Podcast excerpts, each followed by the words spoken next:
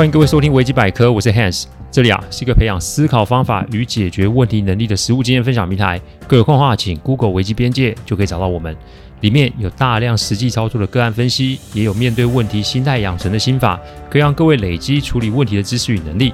当然，如果真有问题无法处理，欢迎各位与我们联络，我们也可以提供顾问式的服务。维基百科分享的每个个案都是经由向案件当事人或是客户取得同意及书面授权后才开始制作。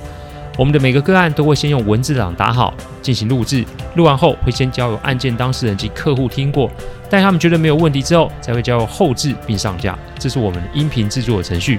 希望各位在分享维基百科之余，也可以向身边的人说明制作过程，好让他们可以安心。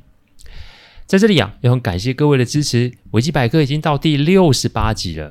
我的听众们啊，有分两种，一种是喜欢我音频的听众，另一种则是给予我批评及建议的听众。其实以人性来论，天底下没有人会喜欢啊被人质疑或是批评，我也不例外。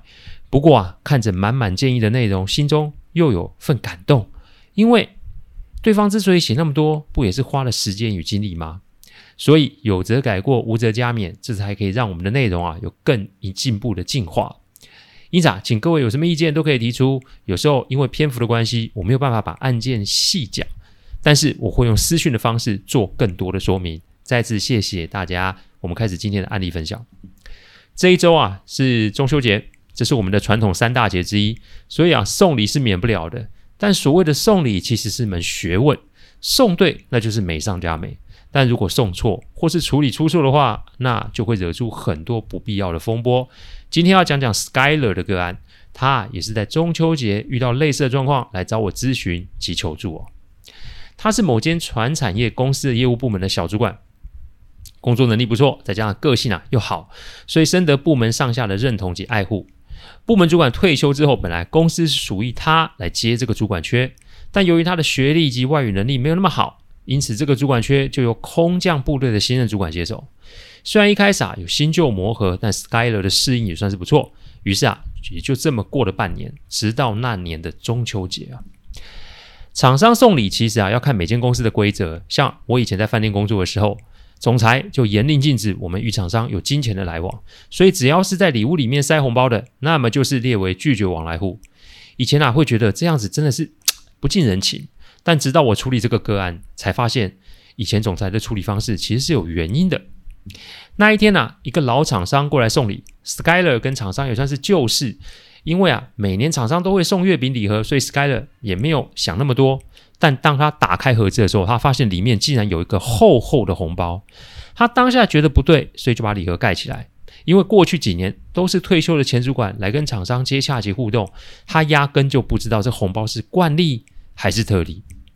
因为这个新任主管啊，在过去半年跟这个厂商不太对盘，讲不对盘啊，还是比较文雅的说法。讲白一点就是什么，常发生冲突啊。所以 Skyler 现在陷入一个两难。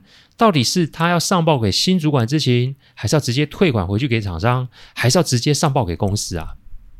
其实无论是哪一种方案，都有可能会出状况。如果给新任主管知情，那就有可能会让新任主管抓到这个机会，把厂商给换掉。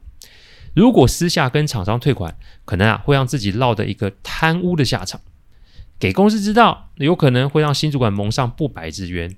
他一时啊也慌了手脚。还好那一天新主管休假中。要到后天才会来公司，所以啊，他还有处理的时间。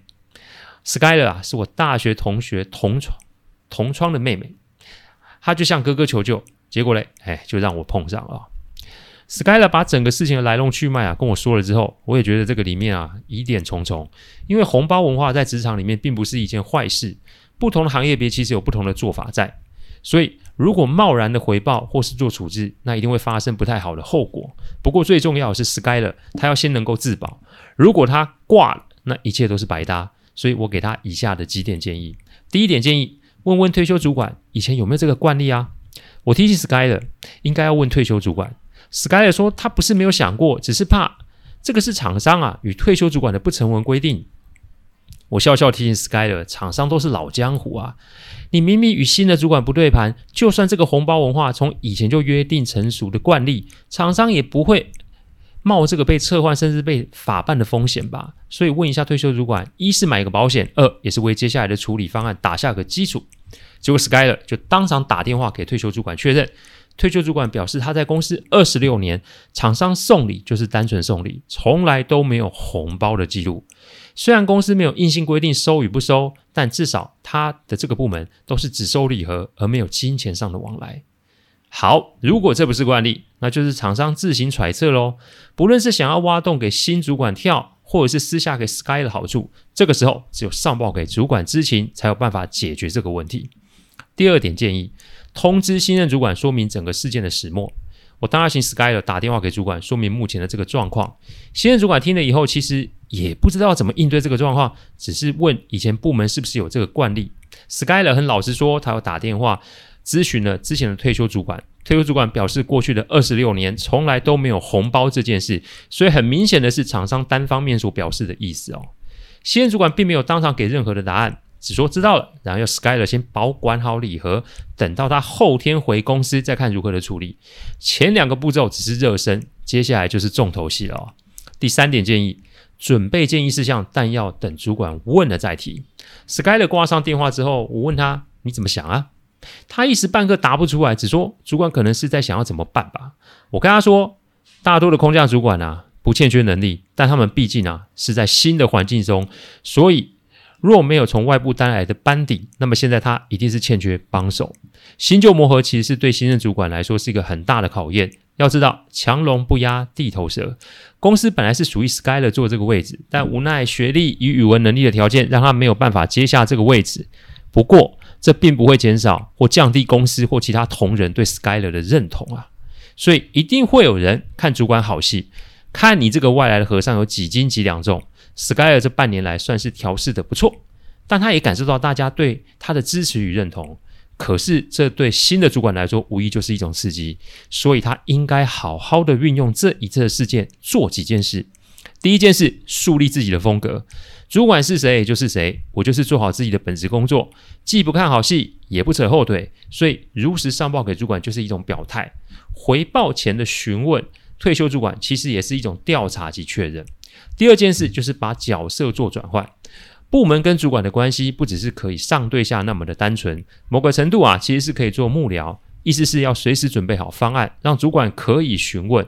但我提醒 Skyler，他的角色是被动的，意思是除非新任主管开口问，否则他绝对不可以开口提任何建议，而且也不适合跟其他人提到这件事。